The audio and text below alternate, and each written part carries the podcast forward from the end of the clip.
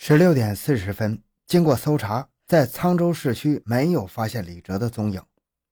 分局长李建忠立即召开案情分析会，研究抓捕方案。大家分析认为，李哲现在已经离开沧州了，可能逃回社会关系较多的黑龙江省高楞县躲藏，并决定由副局长刘新华带队，率领刑警大队长陆瑞兴、刑警张向东、安明、戴松波、宋朝辉、刘建凯立即启程北上缉凶。追捕凶神恶煞李哲，抓捕同案犯沈奎星。刑警大队教导员陈志敏率领其他民警在沧州继续搜捕。大年初一十九点五十一分，抓捕队的民警们来不及与家人道别，来不及拿件衣服和洗漱用品，就匆匆登上了徐州开往哈尔滨的四七零列车。车上，副局长刘新华和刑警大队长陆瑞兴默默无语，彻夜难眠。他们都在考虑同一个问题。李哲现在在哪里？如何才能尽快抓获呢？如果抓不到李哲和同案犯沈奎星，如何向沧州父老交差呢？大年初二十五点二十九，列车准点到达冰城哈尔滨。一下火车，他们不顾旅途疲劳，无暇环顾冰城的美丽风光，立刻与哈尔滨公安局刑警支队协查科取得联系，通报案情。听完了案情汇报，哈尔滨的同行们翘起了大拇指。他们表示鼎力相助，联手擒凶。一月三十日正月初三，抓捕组的民警们冒着大雪，在零下三十摄氏度的恶劣天气，经过了十二个小时的长途跋涉，来到了牡丹江市林口县三道通镇。根据案情需要，他们决定先抓同案犯沈奎星。民警们忍受着寒冷和饥饿，连夜来到了三道通镇派出所。值班的邓所长知道河北的同行来意之后。与警长王俊峰一起连夜展开工作，摸索情况。二十三点五十四，三道通派出所警长王俊峰带回一条消息，令抓捕组的民警刚刚松弛下的神经一下子紧张起来。上午有人看见沈奎星去自己镇上开的饭店拿东西，中午突然不知去向，而且妻子儿子同时失踪了。是走漏了风声，还是逃脱后的李哲与沈奎星接上了头呢？还是沈奎星到亲戚家拜年未归呢？必须尽快查到沈奎星。躺在老乡土炕上的刑警大队长陆瑞兴辗转反侧，彻夜难眠。他思考着抓获沈奎星的良方妙策，寻找着公开查找沈奎星的方法。想着想着，一个大胆的计划形成了。他终于盼到了天亮。刑警大队长陆瑞兴不仅干工作号称拼命三郎，而且以足智多谋、点子多而令他手下的民警们折服。经过了一番深思熟虑之后，他打算在沈奎星开的饭店上做文章，制造被盗的假象，将计就计查找沈奎星。这条妙计立刻得到了邓所长和王警长的赞许。初四凌晨，沈奎星的饭店玻璃被砸，门锁被撬，饭店失盗的消息迅速在三道通传开了。警长王俊峰一边保护现场，一边等着店主沈奎星上门。十四点。沈奎星妻子二胖来到饭店，狡猾的沈奎星没有露面。你家饭店被盗，怎么现在才来人呢？老沈干什么去了？王警长焦急地问。哎呦，这个没出息的，去我们家拜年，和他连桥喝酒喝多了，在家里躺着呢。二胖回答。快叫老沈来，我要调查取证。哦，我马上把他叫来。二胖转身走了。十分钟后，狡猾的沈奎星仍未露面。民警们沉不住气了。为了防止发生意外，副局长刘新华果断决定，戴松波、安明、张向东乘坐王警长的车去沈奎星家中。如果发现目标，立即抓获；如果没有目标，万万不可轻举妄动。警车在沈奎星家栅栏门外停下，听到王警长的喊声，沈奎星轻松地走出来。当拉开车门，见到陌生的沧州刑警时，察觉不妙，缩回头来准备逃跑。被张向东一把拽住，用劲一带，推上了警车。经就地审讯，沈奎星除了交代与李哲在唐山的抢劫杀人外，还供述了伙同李哲、李文武在天津小白楼附近入室抢劫三千八百元的犯罪事实。沈奎星的落网，犹如给参战民警注射了一针兴奋剂，饥寒、气候不适带来的烦恼一扫而光。民警们马不停蹄。组成两辆汽车，押解着沈奎星直奔哈尔滨。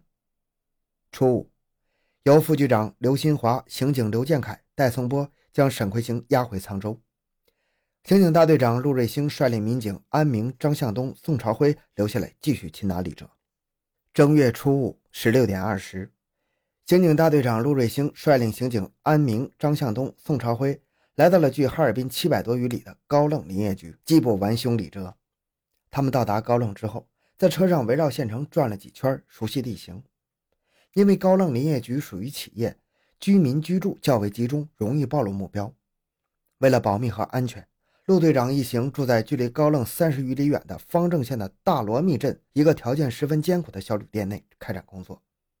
初六八点，刑警大队长陆瑞兴通过电话与高楞公安局邓世军取得联系，并根据约定时间，当日中午十二点在德莫利高速公路出口准时见了面。刑警大队长陆瑞兴向年仅三十六岁的高楞公安局长邓世军汇报了案情。当提到犯罪嫌疑人李哲时，邓局长对这个十四岁就在高楞一带臭名昭著的害群之马了如指掌。为了不走漏风声，当晚邓局长率领孙政委、城关派出所周所长来到了陆瑞兴的住处，共同研究抓捕方案，并抽调精干力量秘密架网。这样，由高楞警方和沧州警方共同架起的无形巨网，在高楞再次张开了。真是无巧不成书，工作刚刚布置完毕。局面就发生了戏剧性的变化。当夜十点，刚刚潜回高楞的李哲再次叩响了资源林政科长家的门，声称急需五千元现金。资源林政科长一边与李哲巧妙的周旋，一边迅速与邓局长报警。正在单位加班的邓局长立即率领三十余名民警前去抓捕。与此同时，闻讯后的沧州市运河公安分局刑警大队长陆瑞兴率领追捕组也以最快的速度赶到现场。但是此时，狡猾的李哲已经借着夜幕逃走了。邓局长果断命令民警二十四小时上路，昼夜设卡，堵截逃犯李哲。时间一天一天的过去了，但是狡猾的李哲却像钻进了鼠洞一样，神秘的失踪了。李哲既然回到了高楞，有多大困难，我们也要把他抓回去，否则咱们不回沧州。大队长陆瑞兴的话语铿锵有力。好像是给战友们加压，又好像是为战友们鼓劲儿。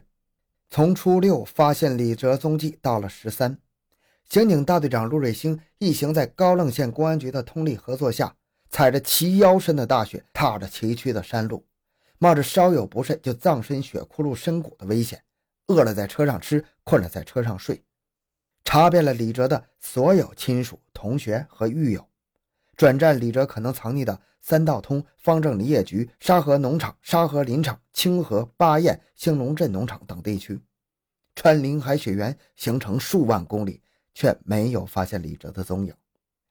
正月十三，山风呼啸而来，大雪漫漫，天渐渐的黑了，寒冷、饥饿一阵阵掠上大家的心头。看看表，原来是十几个小时没吃饭了。十七点钟，高楞镇的一个民房内。突然发现李哲的踪迹，闻讯后的高楞县公安局长邓世军立即调集一百余名民警，将李哲藏身的住房团团围住。大队长陆志兴手持高音喇叭喊话，给李哲指明出路，劝李哲立即投降。十七点零五，躲在民房内的李哲垂死挣扎，高喊自己身上绑有炸药，谁敢冲进去就与之同归于尽。听到李哲疯狂的叫喊，侦查员们早已经把自己的生死置之度外了。安明一把从战友手中夺过了微型冲锋枪，不顾一切地冲进屋内，他要亲手活捉这个恶魔。高楞县的公安局几名民警紧跟着冲了进去，带着刺鼻的煤气味，呛得他们喘不过气来，险些昏倒。他们立刻将这一重要情况向刑警大队长陆瑞兴和高陵县公安局长邓世军做了汇报。陆大队长立即命令民警不要开枪，以防发生爆炸。邓局长迅速通过煤气公司，以最快的速度关闭总阀门。此时正是做晚饭的时间，仅三分钟之后，管道内的煤气就荡然无存了。李哲企图点燃煤气爆炸自杀的阴谋被民警们及时戳破了，因而也避免了一起恶性爆炸事故的发生。十七点十四，为了防止李哲狗急跳墙再耍新的花招，在高陵县公安局长邓世金的指挥下，刑警大队长陆瑞兴率领安明、张向东和当地民警冲进民房搜捕李哲。躲在柜橱后面的李哲发现冲进人来，双手举起两把半米长的砍刀扑向民警。陆瑞兴在鸣枪警告无效的情况下，向李哲腿部果断开枪，将其击倒。自知罪恶难逃的李哲又举起砍刀砍向自己的颈动脉，企图自杀。侦查员安明飞起一脚将刀踢掉，张向东立即冲上去，与两名高楞刑警将李哲的双手死死铐住，押上警车。十七点三十八分，战斗结束。沧州、高楞两地警方的精兵强将们紧紧拥抱在一起，当场目击群众为刑警们的精彩围捕高声喝彩，奔走相告。消息顷刻间传遍了高楞林业局，传遍了黑龙江，传回了河北。三月十一日，该团伙最后一名成员李文武在高楞被守候已久的侦查员抓捕归案了。至此，一个流窜黑金季月的犯罪团伙被彻底摧毁。好，这个案子就讲到这里。小东的个人微信号六五七六二六六，感谢您的收听，咱们下期再见。